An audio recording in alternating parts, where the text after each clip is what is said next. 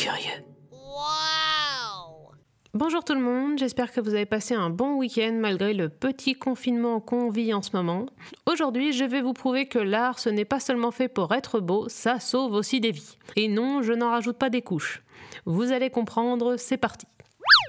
Bon, comme la plupart d'entre vous le savent déjà, tous les produits non essentiels vont être supprimés des rayons des supermarchés, histoire d'être au raccord avec la fermeture imposée aux petits commerces. Du coup, pour ceux comme moi qui comptaient sur le rayon culturel de Leclerc comme solution de secours en cas d'ennui mortel, bah c'est loupé.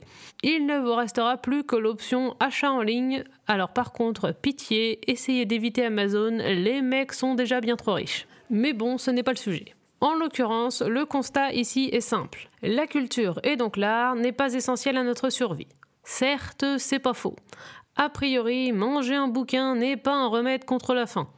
On est tous d'accord là-dessus. Mais on ne va pas se mentir, les activités culturelles, quelles qu'elles soient, aident quand même beaucoup à ne pas virer zinzin surtout quand on est coincé tout seul chez soi avec pas grand chose à faire de ses journées. Ça permet de s'aérer l'esprit et de se créer un semblant de vie sociale, même à travers des personnages fictifs. Et encore, on a du bol dans notre malheur. Imaginez s'il n'y avait pas la télé, Netflix ou YouTube. On serait sacrément dans la merde pour se divertir à l'heure actuelle. Et, ironie du sort, il s'avère qu'aujourd'hui, l'art a su prouver son aspect vital de manière particulièrement concrète, puisqu'une sculpture a en effet sauvé la vie d'un conducteur de train à Rotterdam. Je m'explique. Fort malheureusement, une rame de métro a déraillé non loin de Rotterdam pour miraculeusement atterrir sur une sculpture en forme de queue de baleine, sauvant la vie du conducteur, seule personne à bord. Je vous ai mis la photo pour que ce soit plus parlant. Le mec a quand même, par un coup de bol monstrueux, échappé à une chute de 10 mètres qu'il aurait sans doute terminé façon pancake au fond de la flotte qui se trouvait en dessous.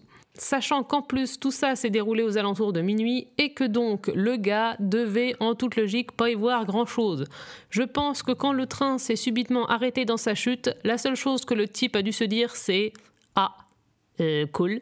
Non, parce qu'en toute logique, quand le métro s'est mangé la rambarde 10 secondes plus tôt, il devait pas être méga optimiste sur ses chances de survie.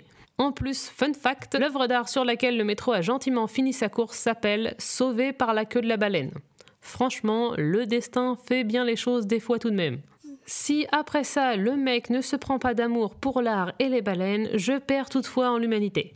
Tout ça pour dire que oui, oui, l'art peut sauver des vies, même de manière pas forcément anticipée. Alors si vraiment vous vous faites chier pendant le confinement, pensez à aller checker à la cave ou au grenier si vous n'avez pas un petit bouquin ou des crayons de couleur en stock. Ça peut toujours servir d'une manière ou d'une autre. Voilà, voilà, c'était tout pour aujourd'hui. J'espère que ça vous aura diverti le temps que ça a duré. Je sais, c'était un peu court, mais c'était ça ou parler encore de Trump, du coup j'ai choisi ça. Je vous dis à lundi prochain. Bye bye